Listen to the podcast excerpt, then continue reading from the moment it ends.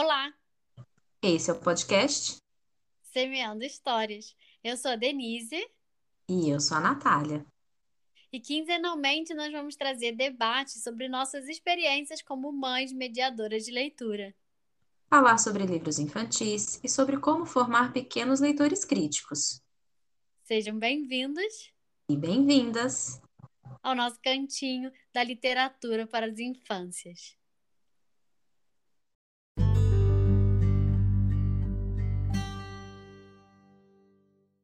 Olá a todos, nesse mais novo episódio do Semeando Histórias, a gente vai falar sobre a recente polêmica de censura aos livros do Roald Dahl, um autor tão, um autor britânico tão conhecido mundo afora, e que recentemente, né, saíram notícias de que a editora Penguin Books, em conjunto com o espólio do autor, vão fazer ó, mudanças nos textos do, de livros dele para se adequar, para modernizar é, esses textos.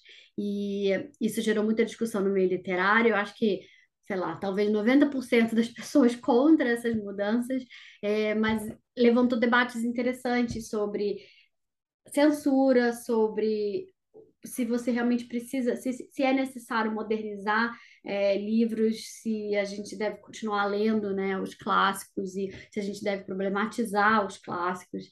E eu e a Natália vamos conversar sobre isso. Mais a Natália do que eu, porque a Natália, né, fez uma, um estudo maior de casa e eu ainda tenho dificuldade em colocar as minhas, eh, meus pensamentos no, no papel. E, inclusive, eu vou levantar isso com vocês também. A gente vai debater um pouco sobre isso, sobre enfim, eu quero também abrir meu coração aqui do que como a gente muda também, né? Como a gente muda no decorrer do tempo, como a gente muda quando nossos filhos vão crescendo e a gente vai lendo mais coisas, a gente vai debatendo, a gente vai refletindo, e a gente vai falar sobre isso hoje. Oi, Natália.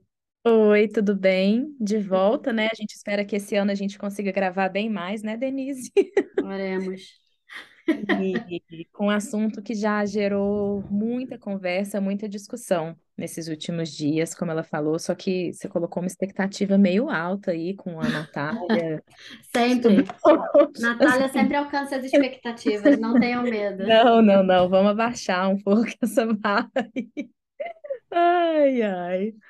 Porque, mas é engraçado, né? Assim, realmente, as pessoas, acho que a gente tem essa bolha literária e então a gente viu muitas discussões interessantes, vários pontos muito relevantes, mas no geral as pessoas contra, né, assim, essas mudanças do jeito que elas estão sendo feitas. E aqui não tem muita gente daqui que eu converse mais assim sobre sobre literatura, especificamente literatura para as infâncias, né? Mas as poucas pessoas que eu conversei, assim, e muito por alto também, é, são pessoas que, tipo, ah, é, não, tem que mudar mesmo, é, pode mudar. Ainda, eu venho falado um pouco também, né, que aqui eu tenho a sensação que às vezes, que é uma coisa boa até agora, que as pessoas são muito preocupadas com inclusão e com respeitar as diferenças, é uma coisa muito presente, assim, em todo tipo de comunicação aqui. É, mas aí, quando a gente vem para a literatura, né, especialmente falando para as crianças, Aí acaba sempre querendo ficar na, na autoajuda infantil, né? O, tudo tem que ser bonito, tudo tem que ser limpo, tudo tem que ser higienizado, nada pode ter contraditório, enfim.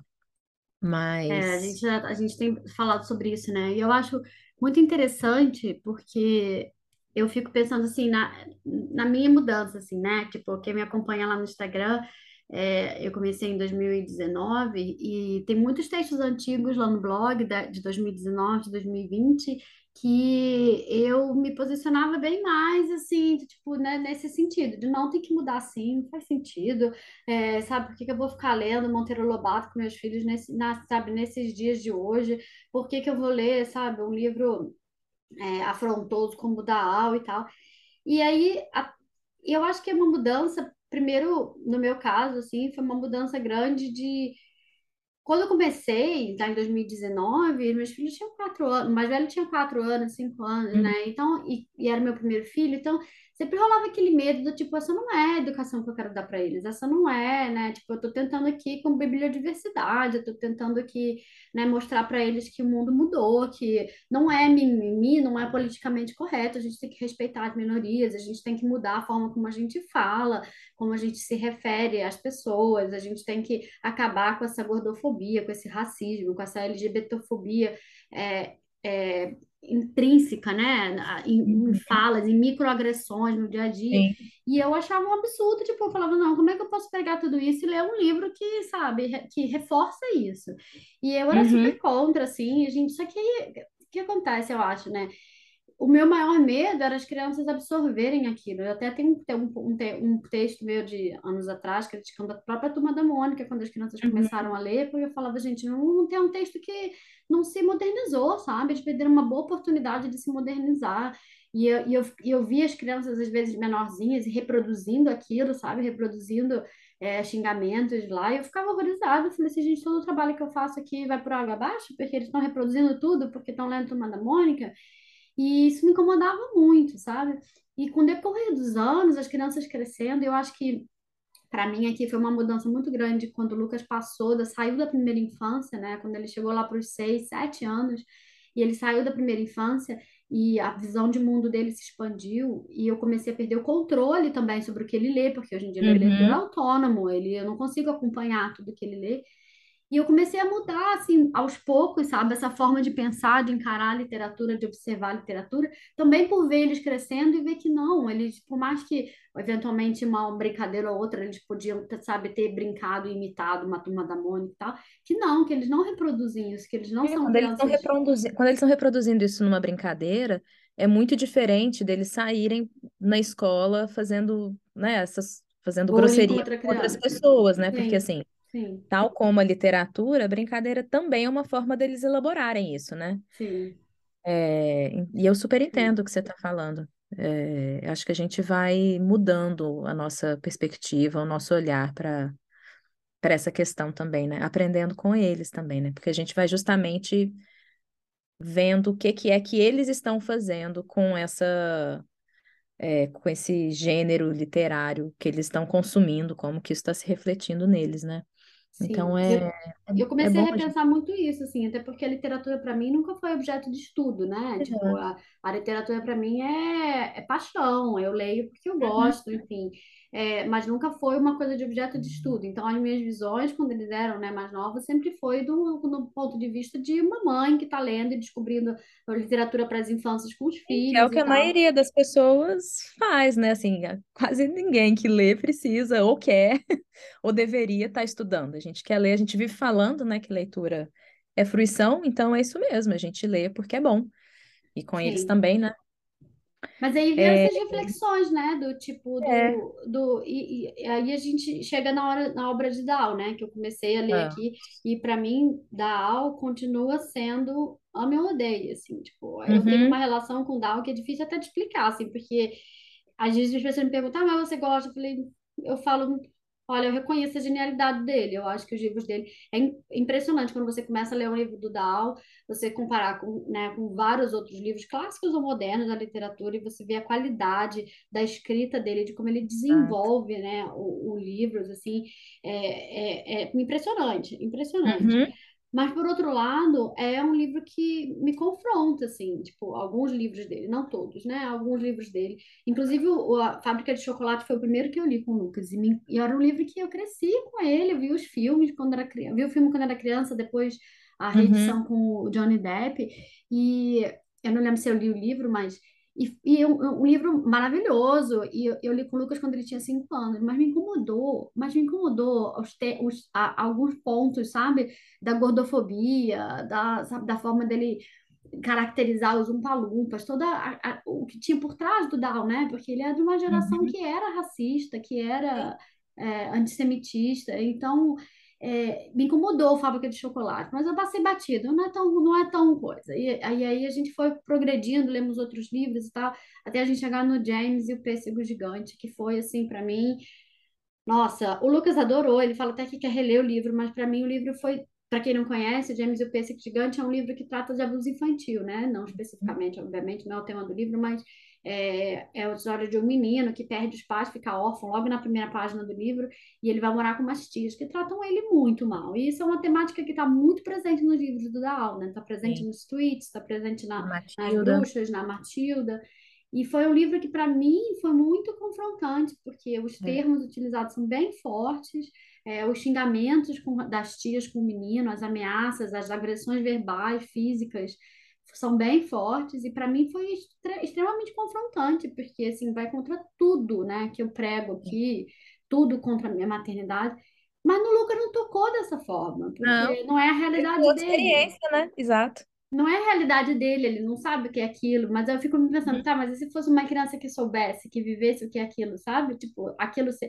que eu acho que essa é Provavelmente, se fosse uma criança que vivesse aquilo, ela ia se ia ter a redenção dela também no decorrer da história, como tem Sim. da criança do livro, né? Então, assim, Sim, por vários ângulos que a gente olhe, ainda é uma coisa muito poderosa, né? sim. Não, os livros deles são poderosíssimos. E, enfim, vou dar a palavra para a Natália. Esse foi meu questionamentos iniciais, assim, de como a gente muda, sabe? Porque para vocês depois não ouvirem esse podcast e verem meus textos lá de 2019, me chamarem de hipócrita.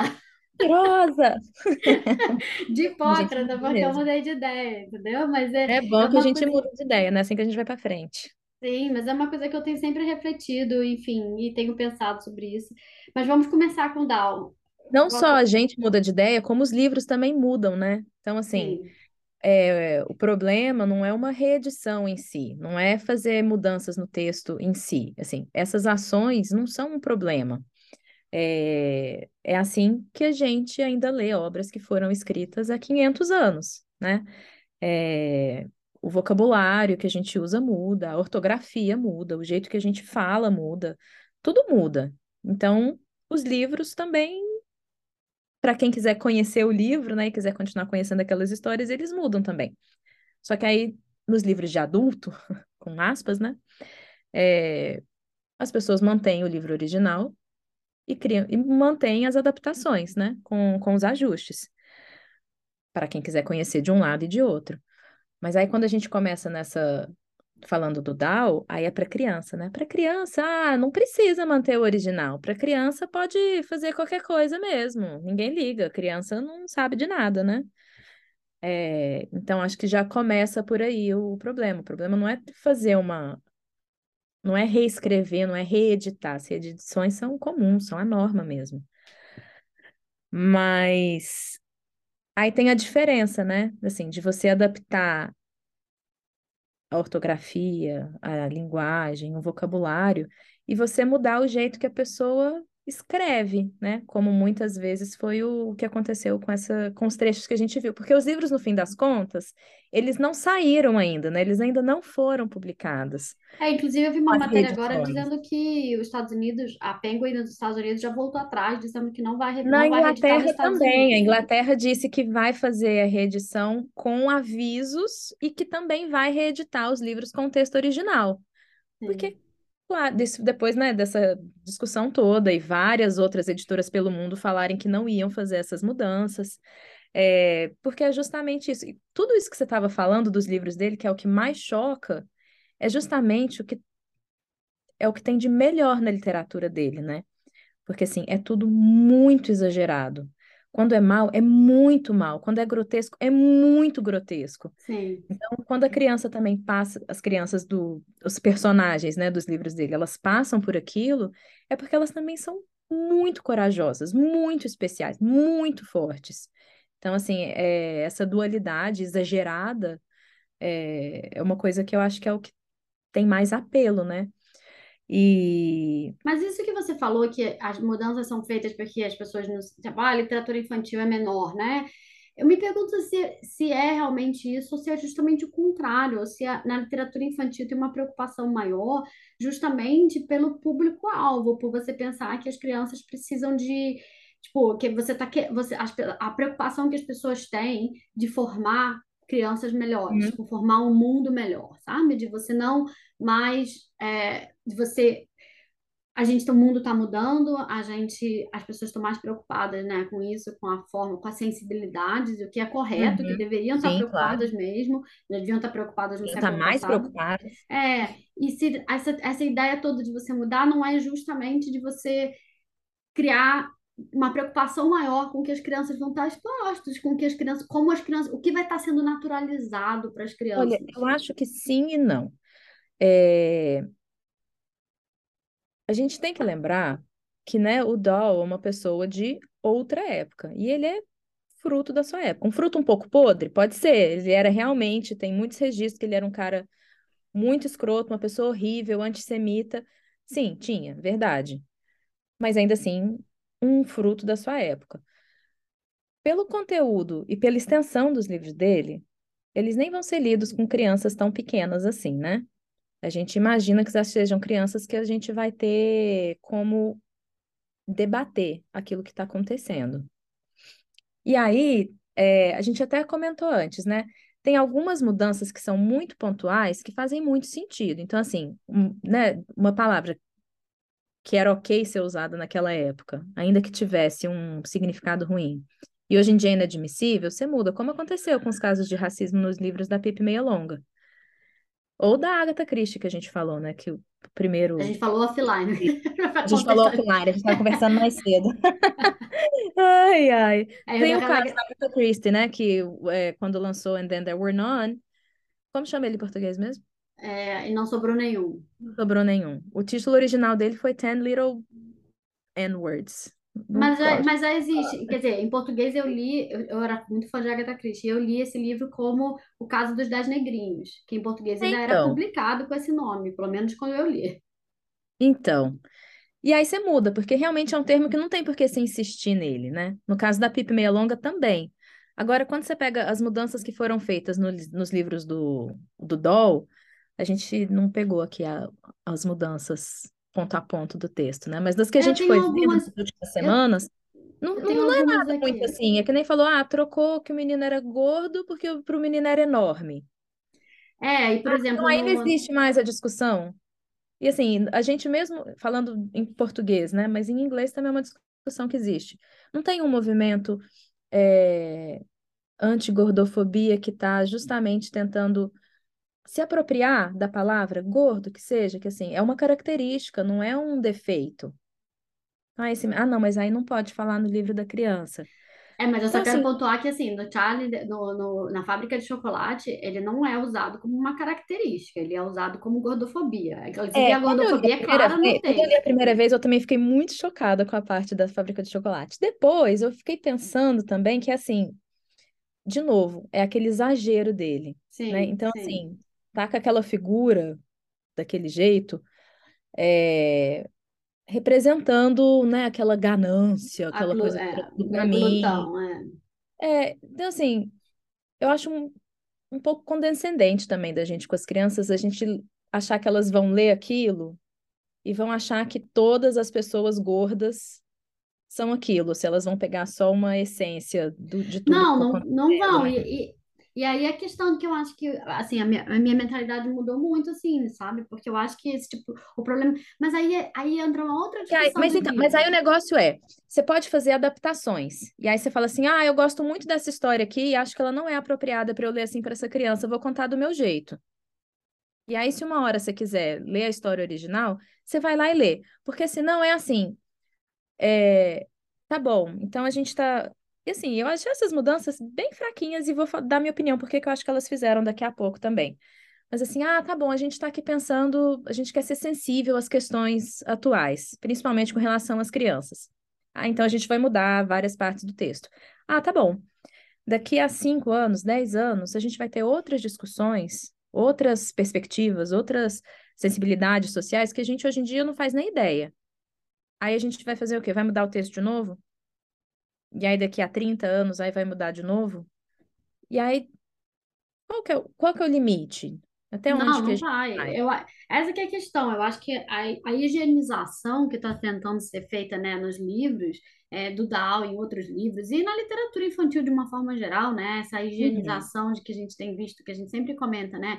De livros, Sim. parece que todo livro agora tem uma agenda, sabe? Não, no Brasil eu não vejo tanto isso, mas no, no Nossa, exterior. mas aqui no Canadá é. É, no Canadá, nos Estados Unidos, tudo parece, na, Nossa. na Inglaterra menos, é, mas na Austrália também. Parece que você vai na biblioteca, parece uma sessão de autoajuda, essa área infantil. Autoajuda infantil. É, é assim, é, me, eu, fico, sabe, tipo, e, e continuam sendo publicados livros assim e tal. Uhum. É, e eu acho que eu acho errado, eu acho que você não tem que higienizar, obviamente você não tem, mas eu acho também que o extremo da discussão e dizer, ah, não, isso é, é, tipo, é estupidez, não tem gordofobia nos livros do Dow, não tem racismo nos livros do Dow, a gente tá com não, muito mimimi é- Ai, sabe? Não, É também isso aí. é É. também um outro extremo que, assim, não, existe, existe. Existe. Os livros Sim. deles Vamos são, falar tem sobre livros. O- tanto que, inclusive, essa não é a primeira mudança nos livros do Down, né? Inclusive, eu publiquei até no blog na época, o livro do o próprio Charlie e a Fábrica de Chocolate já foi alterado um pouco quando, a, quando o Dow estava vivo ainda e ele concordou com essa alteração, também talvez pela pressão que ele sofreu, porque os Uhum. Umpa-Lumpas eram descritos como pigmeus africanos no livro original. E eles Exato. alteraram isso, é, ainda com o Dow vivo, porque, Uhum. enfim, era óbvio, já em 1970 já era um absurdo é, a forma como ele colocou.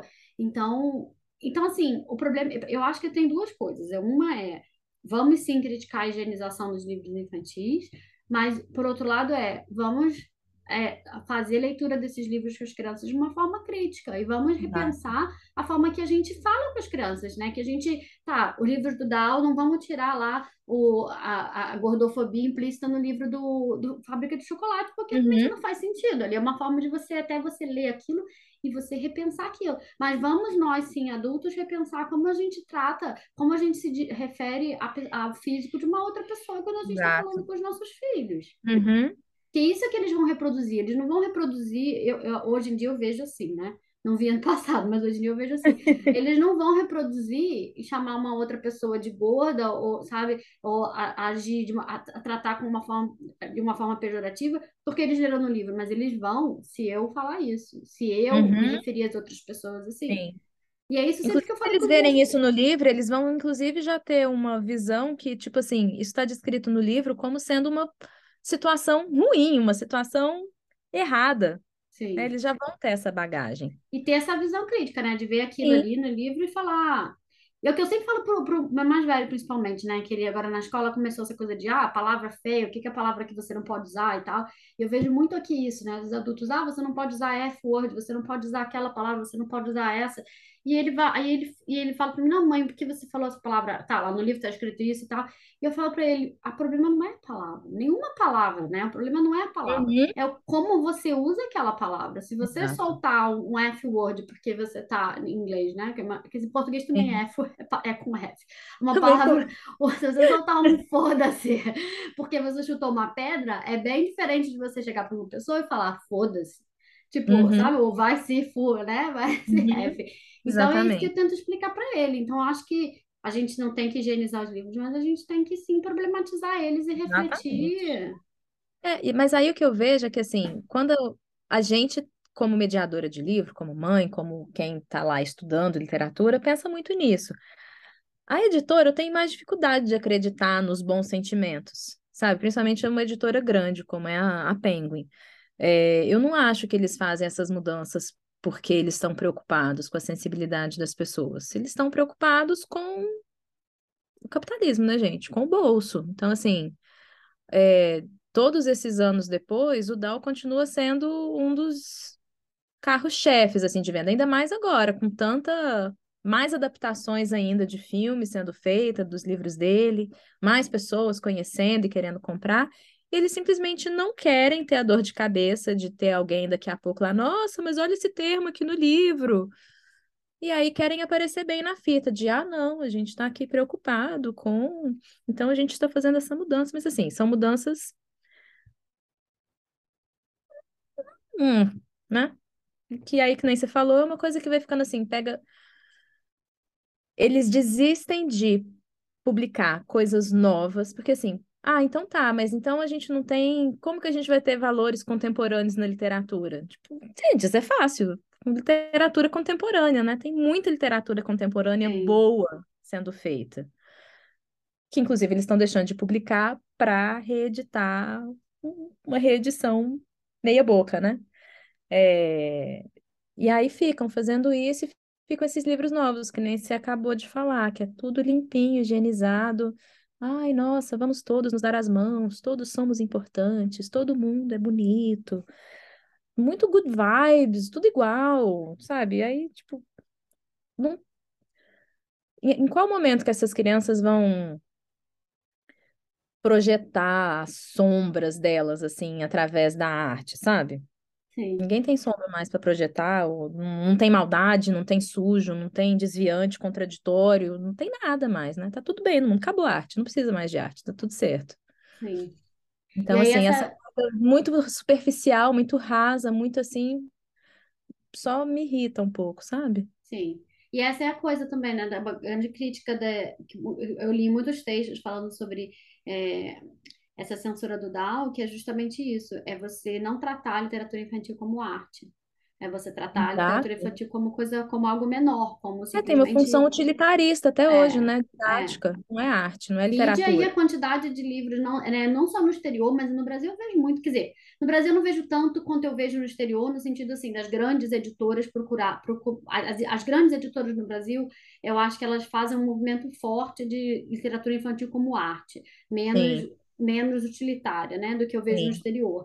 Mas existe um movimento forte dos pais, é, das escolas, de Uhum. tratar a literatura como lição de moral, né? Todo livro Exato. tem que ter uma lição de moral. Vamos achar um livro para ensinar a escovar o dente. Vamos achar um livro. E aí entra, para mim, entra duas questões, né? Primeiro, a chatice disso, né? De você estar É, assim, tratando o como livro se forma como. leitor, sabe, com esses livros? Ninguém vai Sim. gostar de ler com essa chatice.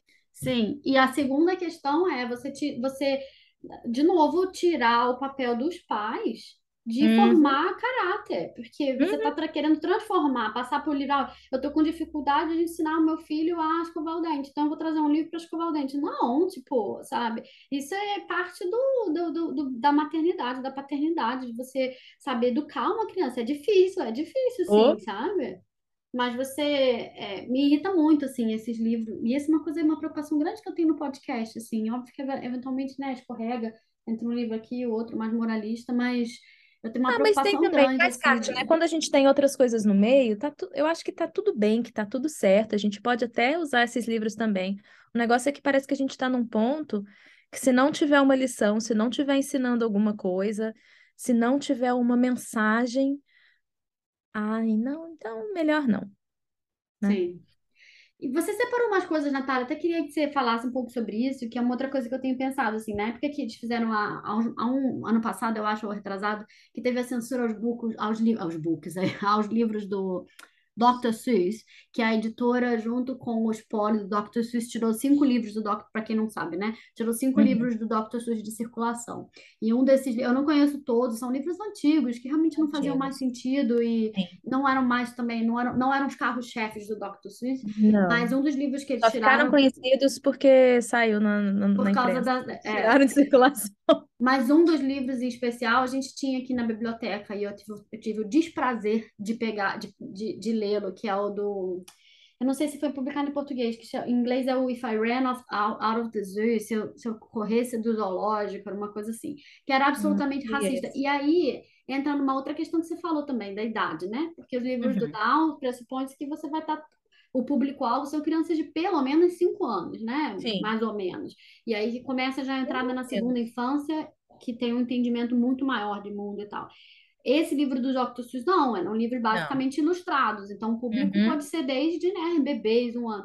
E aí no. Seuss tinha uma, uma outra problemática maior, porque o problema do.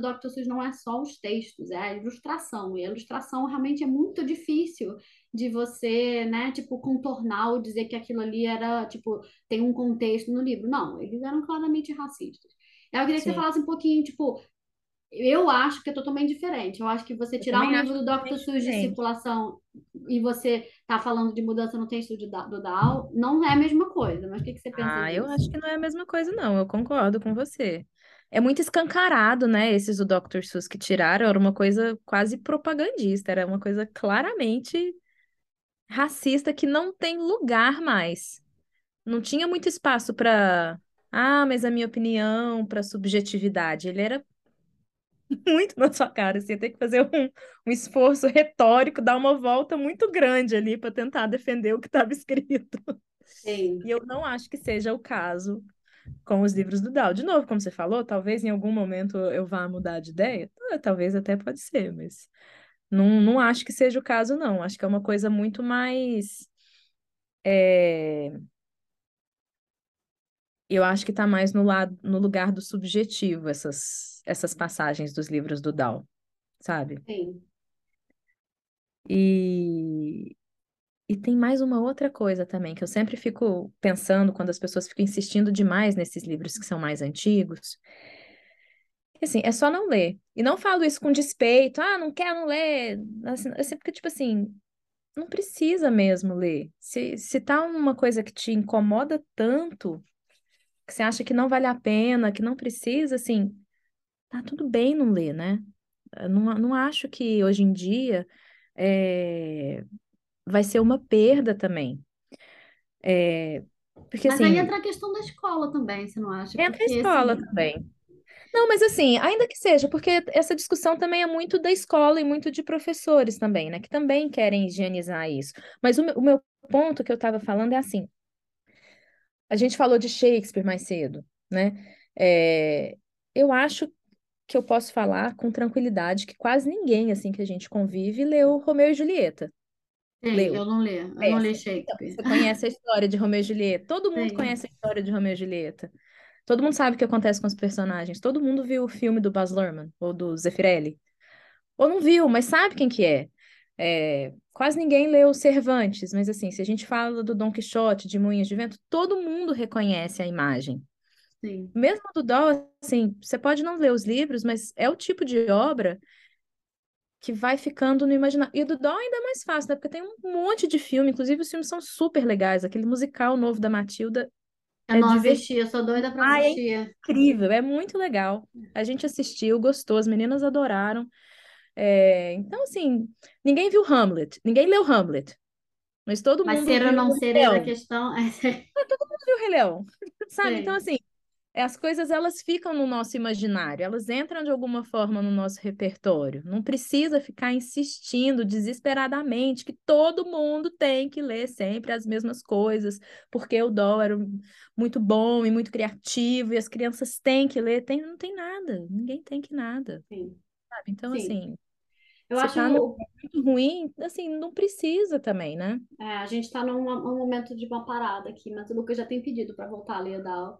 E, e é, eu estou numa parada por mim, assim, não pelas crianças, por mim, porque o, o James me chocou. Mas é, é aquela coisa, né? Me chocou, mas é, te faz refletir, sabe? Te faz refletir de tudo que você tenta mudar, de tudo que você. E eu tenho conversado muito isso, e eu acho que talvez a gente valha outro episódio aí, vocês deem a sua opinião aí, vocês que estão ouvindo, a gente trazer isso aqui, né? Sobre as crianças mais velhas, né? Porque você perde. A Uhum. gente já falou um pouco aqui sobre o livro de capítulo e Uhum. tal, mas você fala, eu tava pensando a gente faz- fazer, falar uma, fazer uma discussão maior sobre assim, que eu tenho conversado com pais de crianças da idade do Lucas, porque a gente perde o controle, você não tem. Eu não tenho uma criança, ele é um ávido leitor, eu não tenho condição de ler tudo que ele lê. Eu tento, né? Ler aqui um Tem autor aqui, um vontade outro também, né?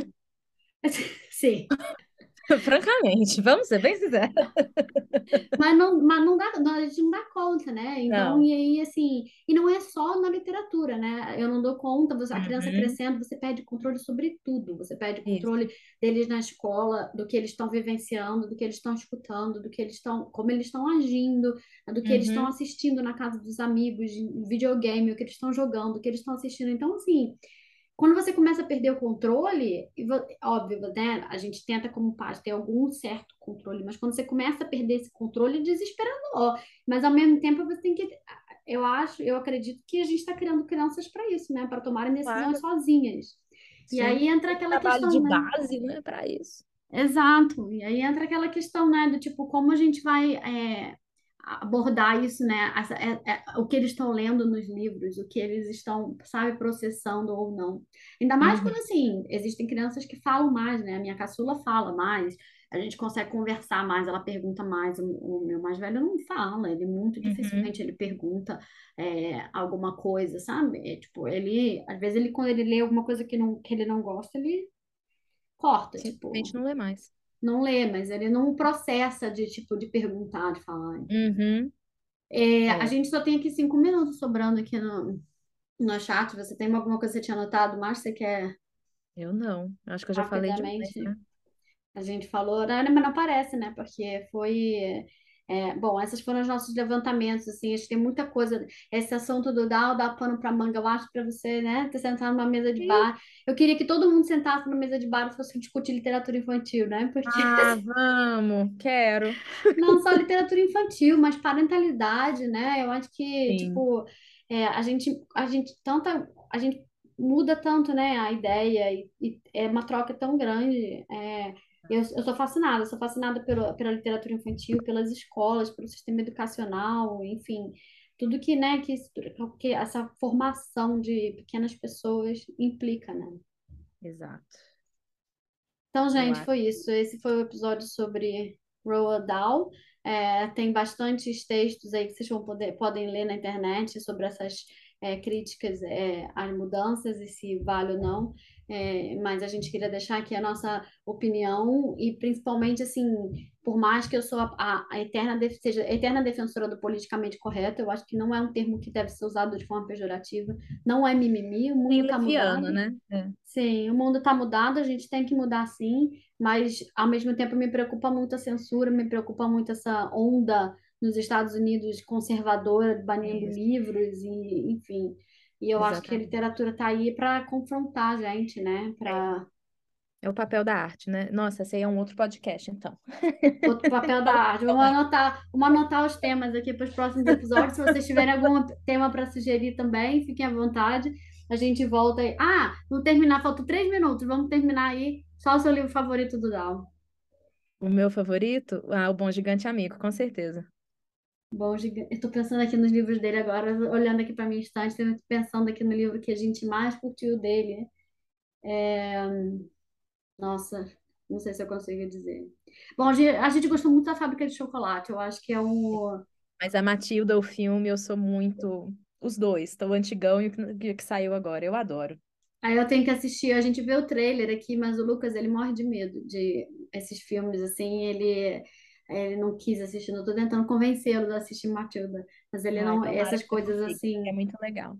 É, eu, eu quero ler o livro também, é, tô curiosa. Eu quero ver, eu queria ver Bruxas também, pelas todas as críticas que foram Ai, feitas no livro também, o capacitismo, enfim, todas as, as críticas envolvendo o filme, né? Não o livro, mas o filme Uhum. especificamente, que eu acho que nesse ponto o filme pecou, assim, um pouco, o livro, o filme das bruxas, né? Eu acho que, sim. Que Com você transformar do livro para o filme é, é- A adaptação serve para se adaptar, né?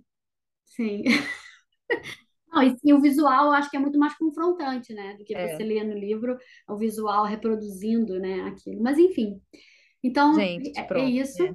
Foi ótimo estar Comentem lá, volta. manda mensagem pra gente no Instagram, comentem lá. O, a gente vai fazer uma enquete lá de qual é o seu livro preferido do Dal. Vamos ver. Mas eu acho que arrisco dizer que a Fábrica de Chocolate vai estar Lá em no. cima, né? É um bem em- queridinho. é, é o queridinho. É isso. Obrigada. Até o próximo episódio. Sugira um episódio lá no Instagram também. Até. Tchau, tchau.